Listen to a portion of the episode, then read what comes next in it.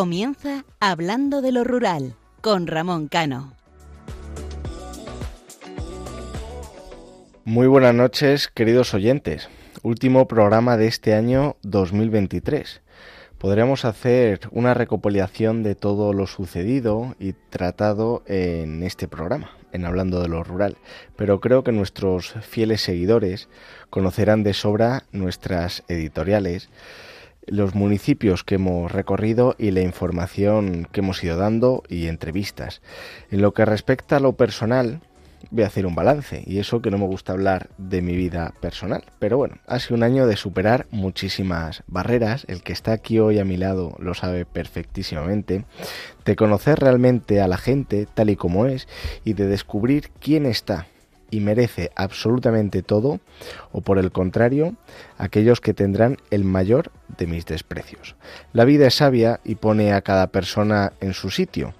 Creo que lo importante y fundamental de cualquier acción es saber ver lo bueno de cada momento y sacar las conclusiones que nos hacen crecer en lo personal. La vida nadie dijo que fuera fácil, pero Dios da sus peores batallas a sus mejores hombres. Y aunque la vida parezca que se nos cae encima, siempre nos da ese último aliento para enfrentar la situación que vienen.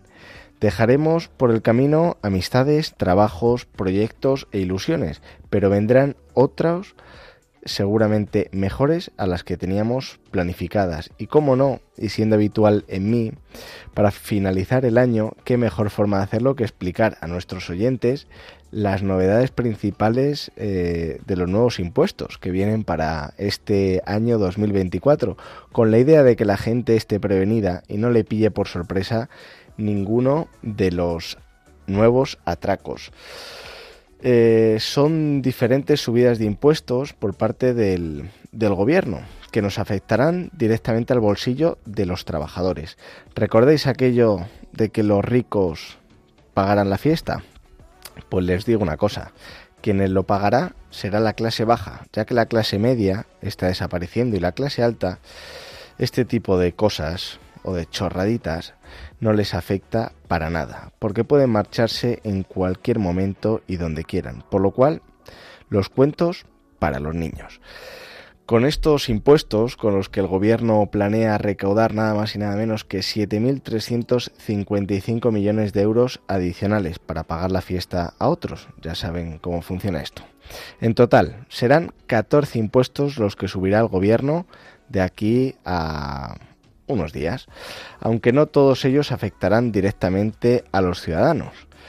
Lo vamos a ir poco a poco desgranando. Vamos a empezar con el impuesto sobre la renta. El gobierno espera recaudar 204 millones de euros más por el IRPF con los aumentos aprobados este año. Procede del aumento de un punto sobre las rentas de capital inferior a 200.000 euros hasta un 27% y la creación de un nuevo tramo al 28% para los beneficios por inversiones que superen los 300.000 euros.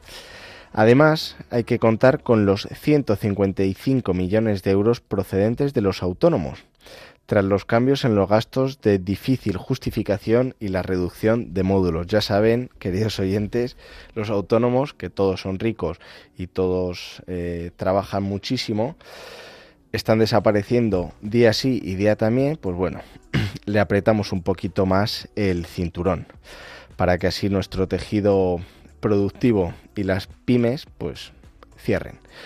Otros 170 millones de euros proceden de los cambios autonómicos para la adaptación de los tramos del IRPF en la escala regional. Luego las compras sanitarias, la electricidad y determinados alimentos dejarán de tener en 2024 el IVA especial rebajado y sumará 2.194 millones de euros más a las arcas del Estado. Es decir, que la electricidad y las compras sanitarias, los cuales todo ciudadano hacemos de manera habitual, pues ya lo saben, repercutirán en ustedes. Eh, ahí tenemos una recaudación bueno, en su mayor parte el dinero procede de la eliminación de la rebaja de los productos de primera necesidad, que suponen 1.350 millones, y del IVA de la electricidad 1.016 millones de euros. Menos mal que la inflación no perjudica a la clase baja, sobre todo, porque repito, la clase media, yo creo que en este país poco a poco se está, mm, está desapareciendo. La clase media podríamos englobarla en aquella que dispone de dos residencias, que se pueden ir de vacaciones dos veces al año y que bueno, no tienen y que pueden salir a cenar, como decía un economista, una vez a la semana. De esas, Isaac, creo que quedan pocas.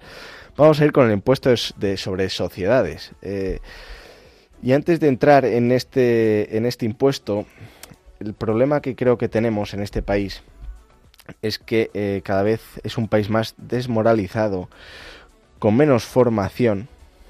Hay dos niveles, ¿no? Una, un, un, grupo muy bien formado y otra muy poco formado. Y cuando me refiero a poco formado no es en cuestión de estudios, sino en aspectos jurídicos y económicos, lo cual mm, seguramente la mayoría de los datos que estoy dando, quitando el IRPF, que es lo que tiene que hacer todo el mundo, eh, o gran parte, pues es un total desconocimiento.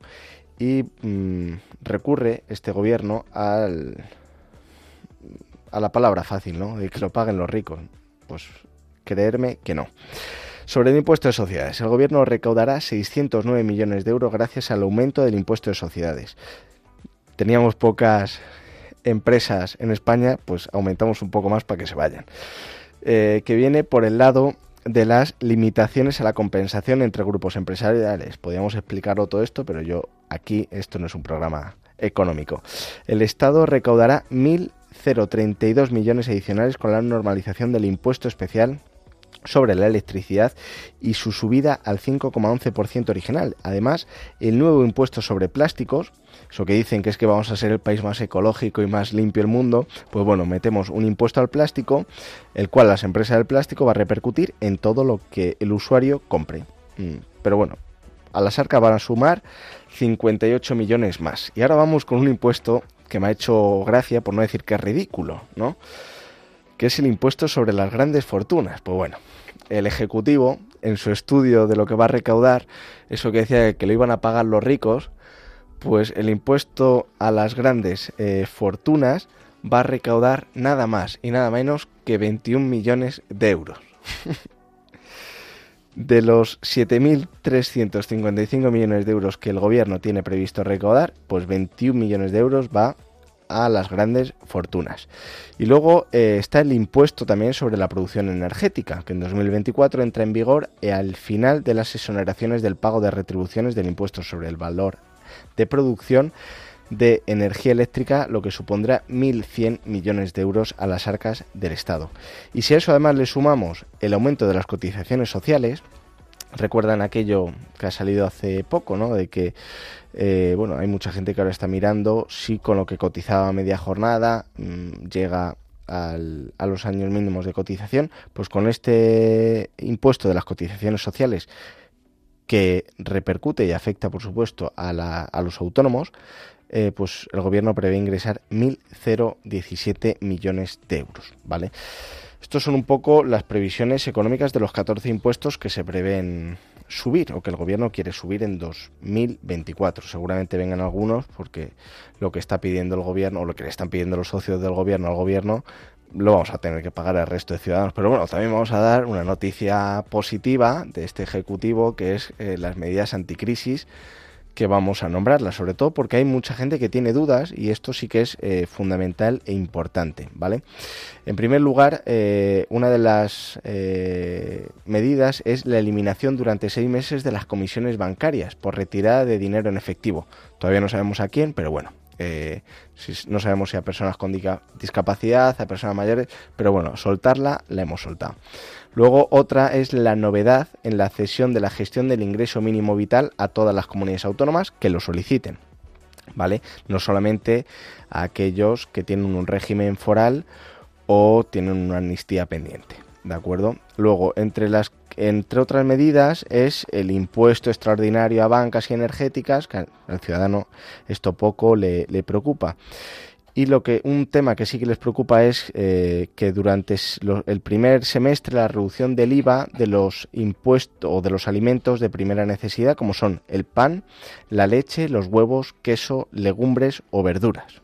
¿Vale? La carne, pues estamos en un país cada vez más vegano, eh, no hace falta que, que se reduzca. Es decir, si ya de por sí, ahora que se habla tanto de Argentina y se decía que es que eh, con las nuevas medidas que el gobierno había aplicado eh, un ciudadano llevaba mucho tiempo sin comer eh, carne de ternera, me gustaría hacer aquí un sondeo en España. ¿Quién es, quitando en este periodo de Navidad, quién ha comido o quién come semanalmente eh, ternera? Porque es importante, ¿vale? Pero luego hay otros alimentos que el IVA va a pasar del 0 que está actualmente al 5%, como pueden ser la pasta, también un alimento de primerísima necesidad, pero bueno, hace falta recaudar, o el aceite, ya lo decíamos anteriormente, o en otras editoriales. España, que es el país del aceite, sin aceite. Nada, esta, tenemos el aceite de coco. Ya le he dicho al principio, vamos a ver la parte positiva de todo esto. Y además también, que esto es importante, se extiende durante un año la gratuidad en los abonos de cercanía, rodalíes, trenes de media distancia y de líneas estatales de autobuses, así como descuentos en el Avant. Esto es un poco como eh, los 20 céntimos de la gasolina, ¿no? A todo el mundo. ¿No será mejor hacer un estudio un poquito más preparado? Pero bueno, eh, después de, la presidencia en la Unión Europea, eh, pues es lo que tiene, ¿no? Ya les he dicho que venía hoy fuerte, es el último programa del año y me parece que la clase eh, trabajadora, que los ciudadanos en general lo están pasando realmente mal y ahora ya sí que me pongo serio, no voy a hablar con ironía y en esta Navidad ha habido mucha gente que no ha podido que no ha podido pasar sus mejores Navidades, eh, que no ha podido llenar su plato de la mesa y ha habido un aumento del veintitantos por ciento, no sé si era del 23 por ciento de familias que han tenido que recurrir a Cáritas eh, y a otros bancos de alimentos, por lo cual eso sí que me preocupa. Y yo creo que estamos aquí vendiendo la moto y humo de una cosa que al ciudadano realmente eh, le preocupa poco o que nada se ejecuta, ¿no? Otra de las medidas que sí que es cierto que es importante es que bueno mm, se prorroga también durante seis meses el máximo descuento del bono social para familias vulnerables, la limitación de la subida del precio de la tarifa regulada del gas y de la bombona de butano, vale y eh, las pensiones contributivas también eh, se revalorizan al 3,8% conforme al IPC.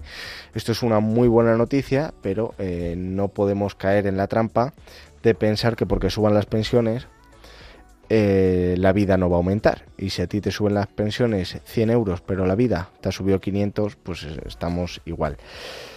Queridos oyentes, disculparme si hay a veces que me pongo serio, pero repito, em, estamos a pie de calle, vemos las necesidades que tiene la gente, eh, lo que le, realmente le preocupa a la gente.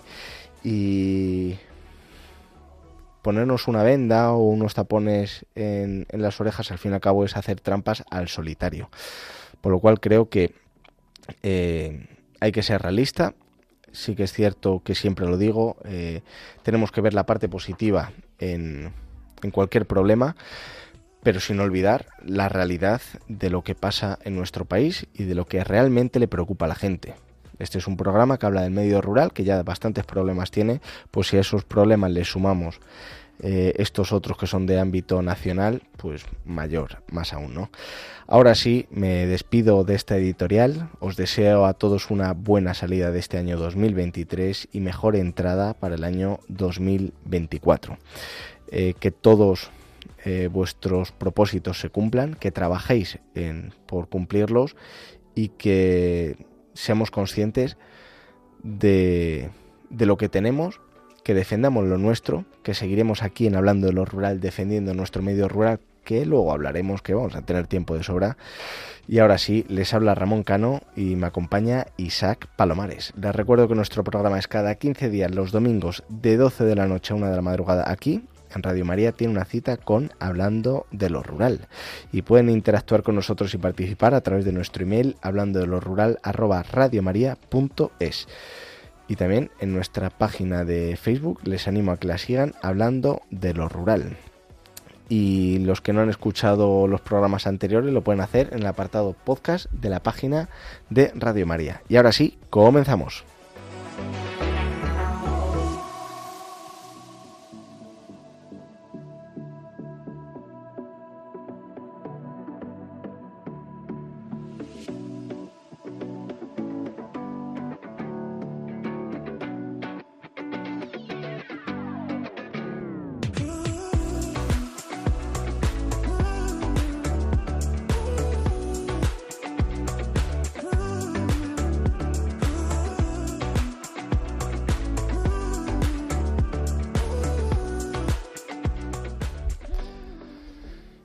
Isaac, muy buenas noches. Muy buenas noches, Ramón. Hoy vienes cañero, ¿eh? Lo primero, feliz Navidad. Igualmente. Feliz y cristiana Navidad. Y cristiana Navidad, sí, porque eso de felices fiestas a mí me rechina un poco.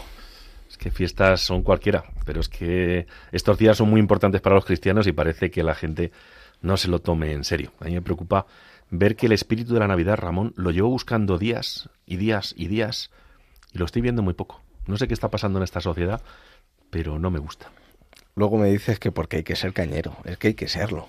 Es decir, yo creo que ya llega un momento en el que no nos tenemos que doblegar, no tenemos que bajar la mirada absolutamente ante nada, sobre todo cuando estamos eh, intentando hacer el bien, cuando estamos eh, dando lo mejor de nosotros mismos, nos equivoquemos o no. Y este tipo de, de fechas, tú lo has dicho, eh, nos olvidamos de realmente el por qué está la gente de vacaciones, por qué la gente se reúne y se junta, qué es lo que se está celebrando. Y por eso a mí es que me repatea cuando veo lo de felices fiestas.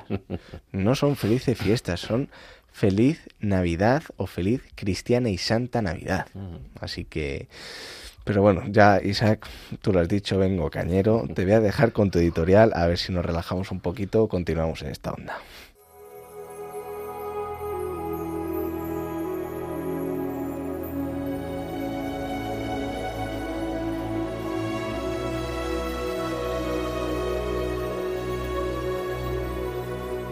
No, stanotte amore non ho più pensato a te. Ho aperto gli occhi per guardare intorno a me. E intorno a me girava il mondo come sempre. Último día del año, 31 de diciembre. Y he de confesarles que me ha costado mucho hacer este editorial, pues he hecho lo que mi amigo Ramón hace en algunas ocasiones cambiar el editorial pensado por otro diferente, más acorde con los sentimientos que tengo en este momento. En un día como hoy me gusta hacer una reflexión para mis adentros de lo que pasa por mi mente y por mi corazón. Pero hoy, como no me oye nadie, lo voy a hacer pensando en alto sobre lo que llevo dentro desde hace tiempo y que me cuesta sacarlo en estos micrófonos, dado que no somos un programa de análisis político.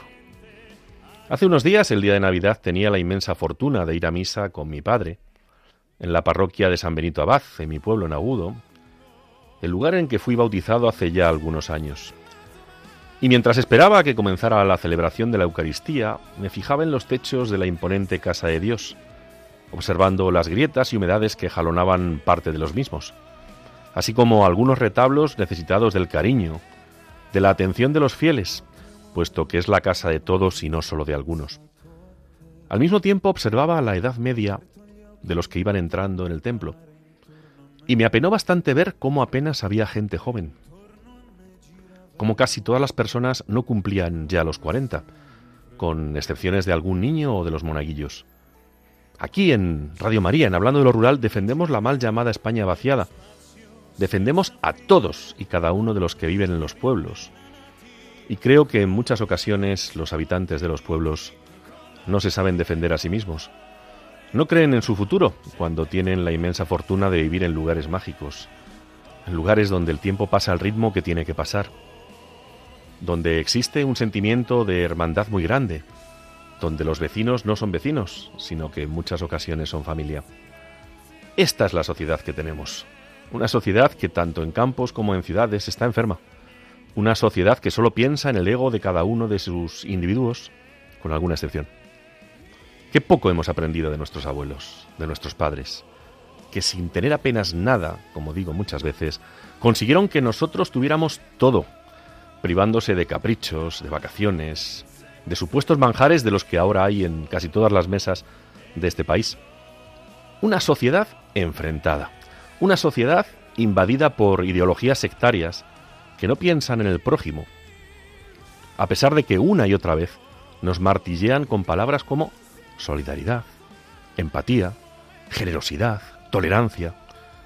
Estos días en el metro, en el trayecto a mi trabajo, buscaba a esas señoras con esos nombres, solidaridad, empatía, tolerancia, y me daba cuenta de que todos los que iban en el vagón lo hacían también mirando sus móviles. ¿Qué mundo hemos creado? ¿Qué mundo les vamos a dejar a nuestros hijos? Un mundo en el que para que algunos colmen sus aspiraciones y ansias de poder y de riquezas cual rey Midas, usan al pueblo como borregos, convenciéndoles de que es bueno ir hacia el acantilado, puesto que allí van a encontrar la paz, el sosiego, autodestruyéndose, mientras ellos cada vez se adentran más en tierra firme, para vivir, para reír a mandíbula batiente. Recuerdo cuando era niño ver a un país ilusionado, una sociedad que respiraba Navidad por los cuatro costados, que de verdad respetaba, que era generosa, que levantaba al caído, que soñaba con un futuro mejor al que ha tenido. En esta fría madrugada del último día del año quiero apelar a sus corazones. Quiero que reflexionen. Solo un momento antes de ir a la cama. Y piensen si el camino que estamos recorriendo es el correcto. Un camino en el que el hombre sin corazón, el hombre que no perdona, el hombre que cuanto más egoísta tiene, o cuanto más egoísmo tiene, es más aplaudido. Algo que ocurre incluso en las familias, donde los egoístas son ensalzados, donde se les ríen las gracias, y donde los que lo dan todo son tachados de bobos, Piensen, reflexionen, luchemos todos juntos por el futuro. Vivimos en España, sí, nuestra España, que es la nación más maravillosa del planeta, una nación que no puede ni debe ser troceada, una nación que se asienta sobre una constitución llena de principios y valores cristianos, una nación en la que todos somos parte de un mismo fin, de un mismo camino, un mismo destino, una nación que ha sido solidaria de vez, de verdad, en momentos muy complicados de nuestra historia, una nación que ha sido golpeada de forma inmisericordia por el terrorismo, pero que gracias a la unión de todos lo superó.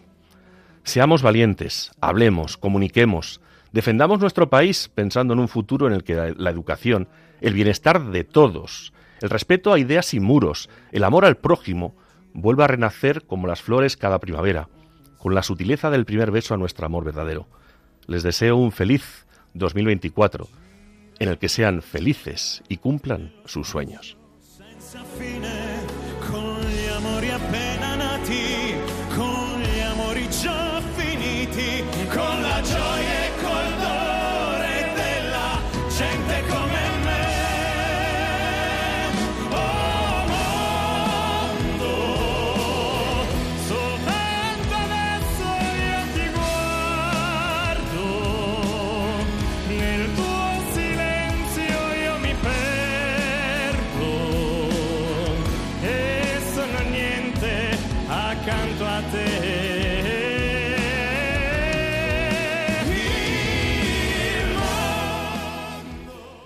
Isaac, para nosotros es un privilegio el casi hacer el programa a, escasas horas de que es- estemos comiendo las uvas y habrá mucha gente que diga, he escuchado la editorial de Ramón, he escuchado la editorial de Isaac y son muy cañeros.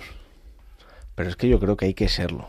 No sé si, eh, me imagino que ahora en el trabajo a tope, pero yo en estos, en, en este mes o en estos dos últimos meses, que estoy recorriendo bastante la provincia de Ávila y sus pueblos, pues, por tema mío eh, laboral, me di cuenta de que se está hablando mucho de amnistía. Yo sé que no es un programa político, pero creo que las cosas hay que decirlo. Se está hablando mucho de, de la deuda, de la condonación de la deuda que se quiere hacer eh, y de otra serie de cosas, pero nos estamos olvidando mm, de lo real.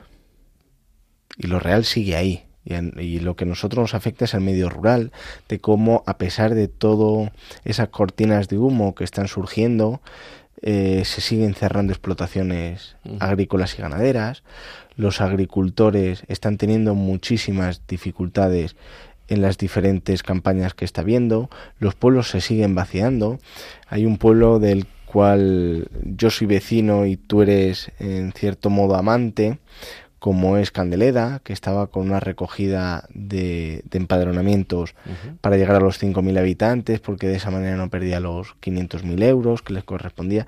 Al fin y al cabo volvemos otra vez a la dinámica de siempre, ¿no? Esos parches sobre una rueda que está totalmente rota, que está totalmente eh, agujereada. Y del medio rural seguimos sin hablar del medio rural. Seguimos sin hablar de las necesidades que tienen los los colegios del medio rural, que no hay suficientes niños, que no hay suficientes nacimientos, que no hay relevo generacional para eh, el sector primario. Mm. Pero es que eh, lo que lo que decía yo ahora en el editorial que he hecho, hay una cosa que está muy clara. Al mundo rural mm, hay poquísimos que lo defiendan desde las ciudades. Pero es que el problema que veo, Ramón, y es triste, y fíjate, lo, lo digo, lo repito otra vez, es que mucha gente del mundo rural no cree en el propio mundo rural. O sea, yo el otro día lo veía con pena, cuando estuve en Agudo, pues eh, me acerqué a ver a, la Virgen de la Estrella, que es nuestra patrona, y siempre están las mismas personas ayudando, colocando el Belén, poniendo las flores, eh, haciendo todo lo, necesario para que gran parte de nuestras tradiciones funcionen. Eh, hay una tradición preciosa en mi pueblo de la que hemos hablado, que son los, los auroros, eh, me alegraba ver a algún niño el otro día cantando con ellos, ya introduciéndose en esa dinámica. Pero es triste. O sea, vas a misa y ves que apenas hay gente joven. Nuestras tradiciones y costumbres se basan en la fe católica. Y creo que nuestra gente joven mm, se está perdiendo. Las nuevas tecnologías están de fábula, están de lujo, están muy bien, pero creo que se, nos estamos perdiendo. Y ver, no ver a gente joven en misa, cuando yo, cuando era niño, muchos días en Navidad, recuerdo y Año Nuevo, íbamos a coger aceitunas. Mi madre que nos está escuchando se estará sonriendo. Pero mm, mucha gente iba a misa y había muchos niños en misa. Yo ahora no veo niños. ¿Qué cantera tenemos en el mundo rural? ¿Qué quiere la gente del mundo rural? Yo es que creo que todavía no lo han dicho. Y hay grandes alcaldes y alcaldesas que luchan por ese mundo rural, iluminando los pueblos de una forma increíble, eh, haciendo celebraciones, eventos. Pero es que la propia gente del mundo rural no se está dando cuenta de un pequeño detalle, que solo con pequeñas subvenciones, con pequeñas ayudas, con pequeñas mamandurrias no van a ninguna parte. Yo recuerdo cuando éramos niños, eh, cuando yo era niño, tú eres mucho más joven que yo, lo digo muchas veces, pero nuestros padres tenían la ilusión de tener un futuro mejor, de ir a mejor, de tener un piso, de tener un coche, de si podían tener otro piso. Ahora, la gente joven que quiere.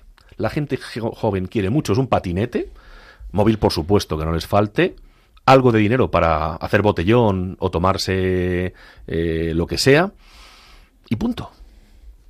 Hablamos mucho de que queremos tener una educación fantástica, un sistema sanitario fantástico, unos ingenieros fantásticos. Pero si estamos cargándonos la cultura del esfuerzo y el sacrificio, al final que vamos a acabar, como yo digo muchas veces, con curanderos eh, zulúes o similar, porque nadie se quiere sacrificar. Nadie quiere trabajar en el campo. Eh, cuesta muchísimo encontrar gente para que coja las aceitunas, para que vayan a la vendimia, para que trabajen. Nos lo contaba nuestro amigo Carmelo Pizarro hace unas semanas. Eh, no hay relevo generacional en el campo.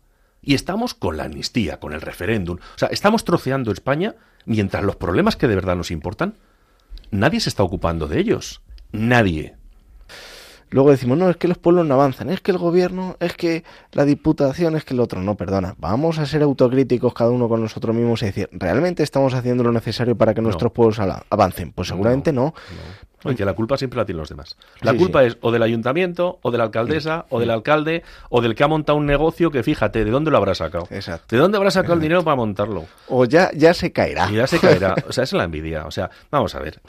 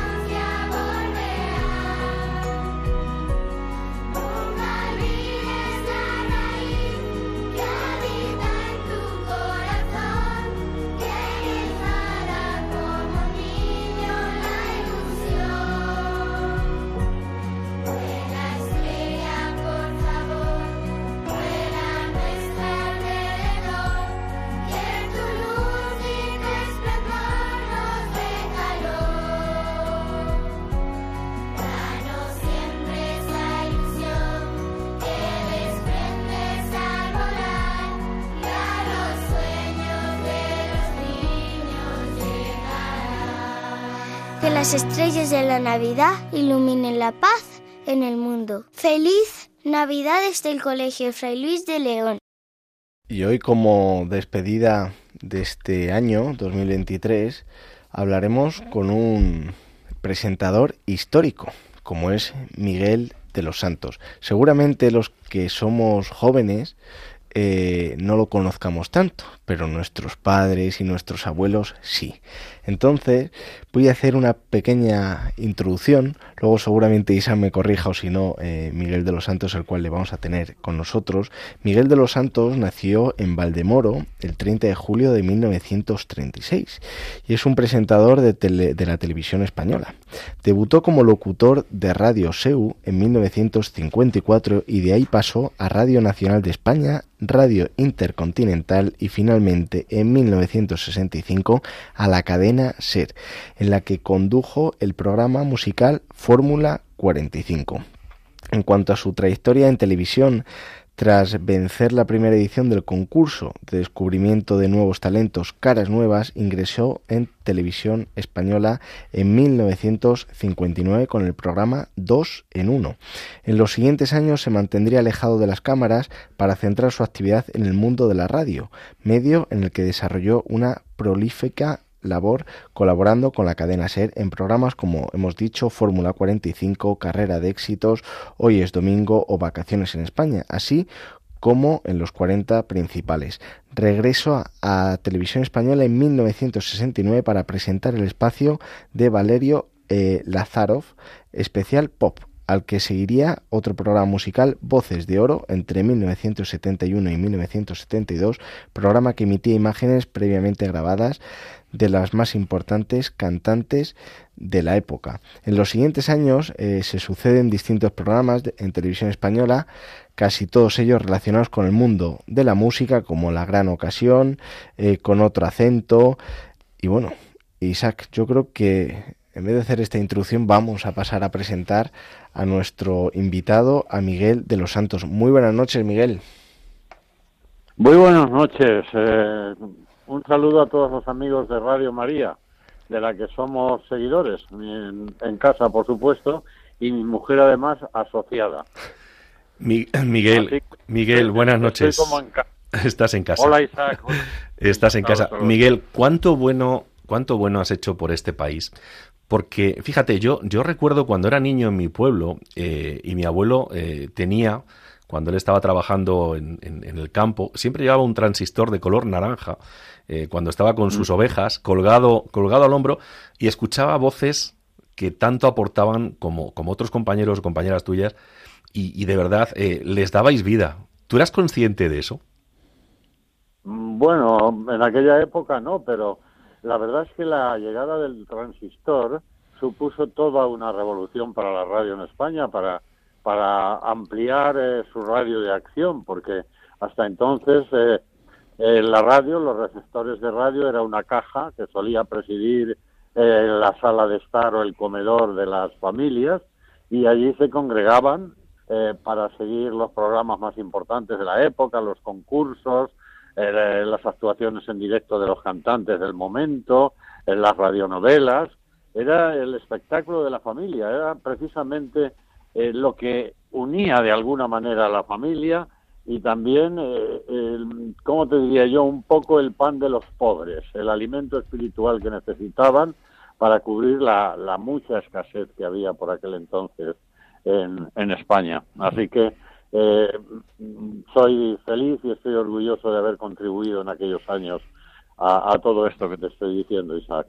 Se puede decir, yo que, que, te sigo, que te conozco, que tengo el placer de considerarme tu amigo, que, que has sido un gran trabajador de los medios de comunicación en este país. Y eso, mm, en estos tiempos, es algo muy importante y es algo que creo que a los jóvenes les tenemos que transmitir.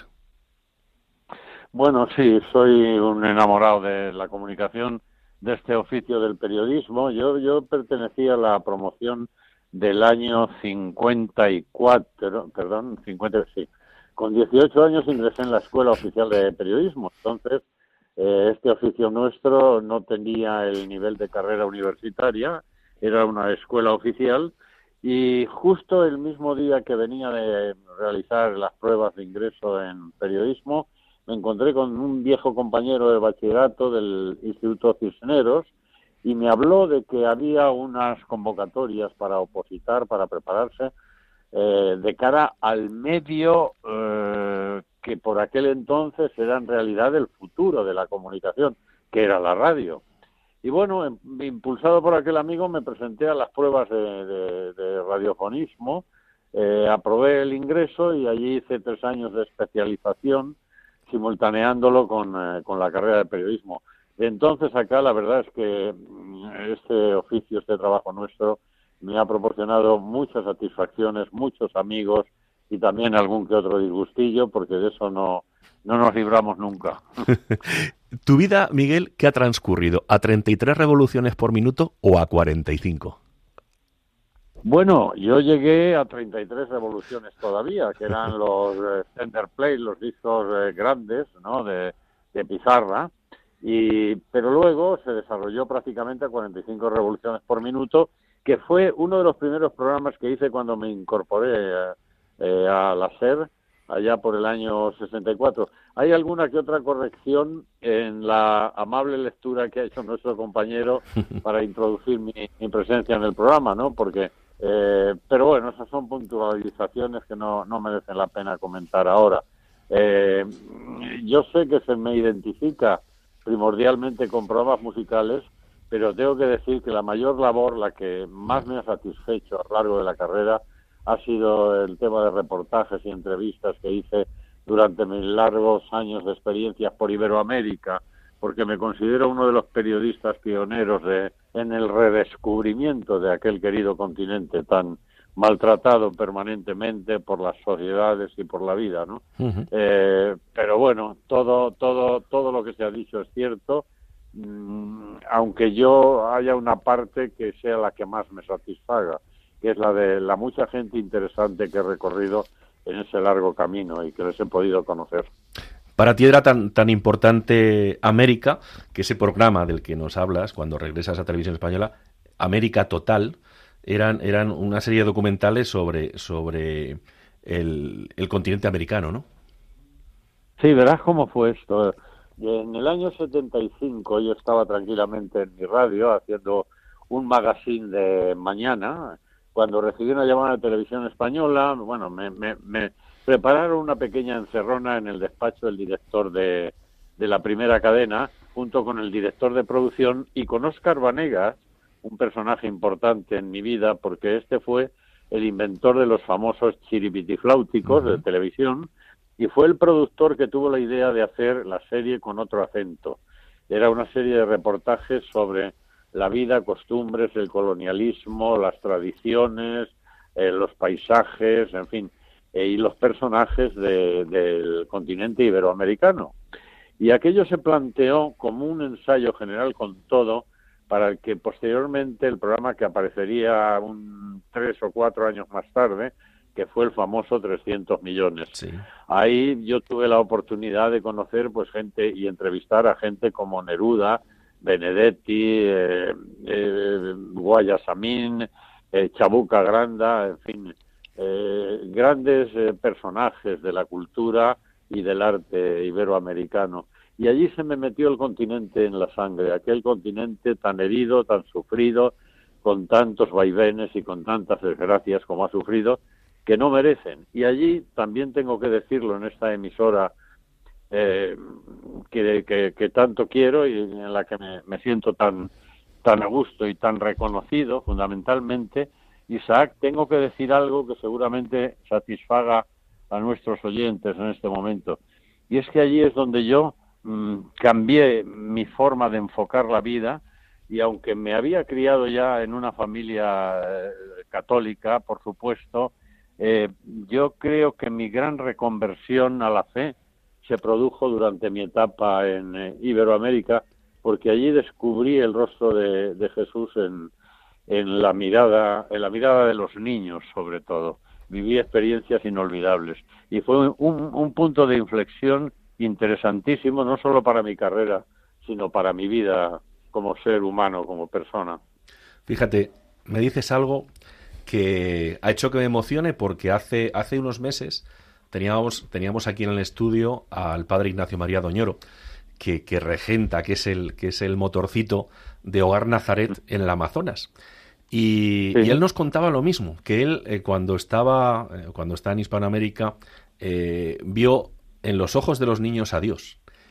Eso es tremendo. O sea, y el que tú me cuentas lo mismo, el, el pater que a buen seguro nos está escuchando, se estará emocionando y dirá, jo, mm. tengo que seguir luchando más por mi hogar, Nazaret.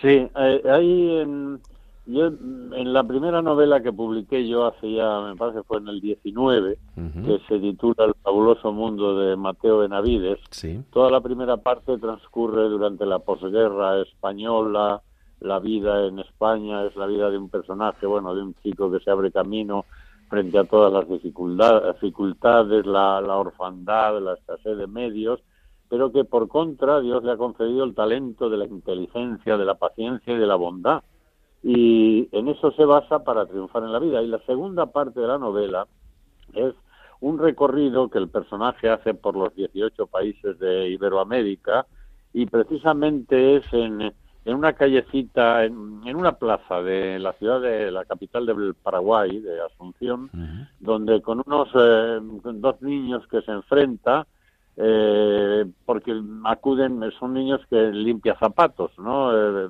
eh, ¿cómo se llaman aquí? Eh, limpiabotas. limpiabotas. Limpiabotas, limpiabotas. y, y, bueno, se acercan al personaje a ofrecerle los servicios y son dos hermanitos, cada uno lleva un, bolero, un, aparato, vamos, los utensilios para limpiar los zapatos y él, por no decidirse por uno u otro, le dice que limpie cada uno de ellos un zapato. Esa escena está reproducida de, de, algo que me sucedió a mí exactamente en el mismo lugar y con dos y con dos niños allí en, en, eh, la ciudad de Asunción, en la plaza que hay frente a la, a la catedral de Asunción, que es magnífica, por cierto. Y, y en esos niños es donde yo sufrí por primera vez ese ese ese impacto, ¿no? De, en, en, sus miradas, en sus ojos, en, en sus caritas, ¿no? Y hay una secuencia de la novela donde al personaje le adjudico ese, ese momento de la vida, ¿no? eh, y, tuve el gusto de, de, de, reflejarlo ahí porque me impactó tanto y ha significado tanto en mi vida ese momento que, que quise que, que, que quedara constancia, aunque fuera en un relato de ficción, por lo demás como es como es una novela. Uh -huh. Miguel, si tuvieses la posibilidad ahora de que, aunque él está presente, está con nosotros, de darle gracias a Dios por algo, ¿por qué, por qué le darías las gracias? Vamos a ver. Vamos a ver. Bueno, pues por haberme haberse hecho presente en aquel momento en el que Televisión Española me proponen esta aventura americana. Porque repito que en fin, yo no no no es que no es que hubiera sido un una persona mm, olvidadiza ni que diera la espalda a la iglesia, pero ya sabes que el tráfago de la vida a veces sí. te separa un poco, ¿no? Uh -huh. Bueno, pues aquel momento me devolvió a mí a, a, a, la fe que así de niño tuve eh, desde el primer momento que me inculcaron mis padres, mis maestros, eh, los sacerdotes. Yo recuerdo un sacerdote que me daba clases de latín cuando era niño, don Lorenzo, que era el párroco de mi pueblo, de Valdemoro, que estaba conceptuado por todos nosotros como un santo, porque es una, era una persona extraordinaria. Pero luego, en ese tráfago de la vida eh, que te lleva, te trae y te lleva y te, te imbuye de, esta sociedad eh, tan superficial que a veces nos, nos rodea, y más en una profesión como la mía, donde enseguida empecé a codearme con con lo que llaman la de la, la, alta sociedad y los personajes populares, en fin, toda esta especie de apariencia de que nos en, en que nos envuelve la vida, pues eh, posiblemente me alejé un poco hasta que llegue ese momento. Por tanto, yo creo que le daría gracias a eso, más allá de la familia que me ha permitido eh, formar y mantener eh, a lo largo de tantos años, eh, en fin, y que eh, todos ellos, y incluida mi mujer y yo, que llevamos 60 años ya de casados, imagínate, pues haber, haber sido el soporte para que nos, nos mantengamos unidos que no es poco eh, para los tiempos que corren, ¿no? Por todo eso. Miguel, hay muchísima gente que te está escuchando en, esta madrugada y fíjate, como decíamos antes, el, último día del año, del año 2023, y me gustaría que, mm, no sé, eh, que, les felicitaras o que les dijeras unas palabras eh, para, para, para, este año que va a comenzar mañana y que, espero que, a todos que a todos nos, nos traiga salud, que nos traiga ilusión, pero tú, ¿qué, ¿qué le transmites a nuestra audiencia en esta madrugada? Hombre, que miren más hacia arriba, más hacia el cielo y menos hacia la tierra, porque eh, los signos que con los que nos encontramos aquí no suelen ser todo lo gratificantes que nos gustaría. Hace un rato comentaba yo con mi mujer la pena que nos dio ver en el mensaje de Su Majestad el Rey eh, Felipe VI eh, la poca trascendencia, la poca presencia que se le da al misterio, al gran misterio, lo que significa de verdad estas fechas, por qué es la Navidad, qué se esconde detrás de ello, cuál es el, hondo sentir que debemos tener todos ante la llegada de unas fechas como estas, ¿no? Y no vestirlas de esa frivolidad que la rodea totalmente, ¿no? Yo lo que le pediría de verdad, lo primero que le pediría sería al máximo representante del Estado que, por favor, eh, puesto que nosotros disfrutamos de, de una monarquía reconocidamente católica, eh, pues hombre, que cuando salga a dar el mensaje a todos los españoles, eh, los que le montan la escenografía no escondieran la presencia del misterio, la presencia del niño Jesús con María eh, José, en fin, es, el símbolo más importante, que no lo oculten, no, no lo dejen ahí como un testimonio lejano, que no se avergüencen de ello, que es la sensación que da. Pues eso es lo que le pediría al año, al año próximo. Y en fin, y yo creo que si toda la sociedad empieza a ser consciente de estas cosas tan importantes y tan trascendentes, algún día conseguiríamos que toda esta, eh, todo esto que está sucediendo pues se vaya rectificando y volvamos a nuestro ser que en definitiva es el ser de, eh, eh, es el ser de la fe, vamos. Así es. Pues querido Miguel de los Santos, el tiempo, como sabes bien, en la radio vuela, pero yo, de forma muy breve, le quiero dar gracias a Dios por haber conocido, gracias a este medio tan fantástico, a gente tan extraordinaria como tú. Y le pido y le deseo que te dé salud muchos años para que podamos seguir hablando y nos sigas contando muchas historias, que nos falta mucho hablar de, tus libros, de tu vida y de una película que hace poco vi, que se llama 45 revoluciones por minuto, con el gran Juan Pardo. Así es que, de corazón, Miguel, gracias por esta madrugada, por habernos dedicado este ratito y te mandamos un abrazo inmenso desde Radio María. Pues muchas gracias, Isaac, gracias a vosotros por darme esta oportunidad, eh, pasar este ratito tan agradable en la primera noche del nuevo año y, desear a todos los oyentes de Radio María paz, felicidad, tranquilidad, sosiego y mucha fe, desde luego mucha fe. Pues muchísimas gracias y un abrazo muy fuerte, amigo. Fenómeno. Pues se nos acaba el tiempo. Estamos eh, comentando que es un fenómeno. Es un fenómeno, es, un fenómeno. Pero además, fíjate que, eh, y me voy a despedir muy rápido porque te quiero dar paso para que felicites el año a nuestros siguientes, cómo esta gente mayor, esta gente que... Tiene 87 años. La generación de hierro, la que levantó este país y la que defendió todo lo que a día de hoy tenemos, eh, tienen los valores que debería tener toda la sociedad española. Un ejemplo. Un ejemplo. Yo, me emociono con, gente como Miguel de los Santos. Él lo sabe que le tengo mucho cariño. Además, mantenemos bastante contacto. Nuestros programas se los suelo mandar de forma regular, editoriales que hacemos. Y le doy las gracias por aguantarnos a estos dos pesados que siempre estamos. Eh, eh encima hemos, hemos, empezado hoy muy cañeros, pero bueno. Y nos vamos a ir cañeros. Así que. Feliz año a todo el mundo. Salud, ilusión y que se cumplan sus sueños. Queridos oyentes, nos vamos. Feliz 2024, que entren con la positividad, la energía, los valores y sobre todo los propósitos que quieran eh, conseguir, que los trabajen, que los peleen, que no bajen la cabeza y que no bajen la mirada. Ahora sí, queridos oyentes, feliz 2024 y hasta pronto.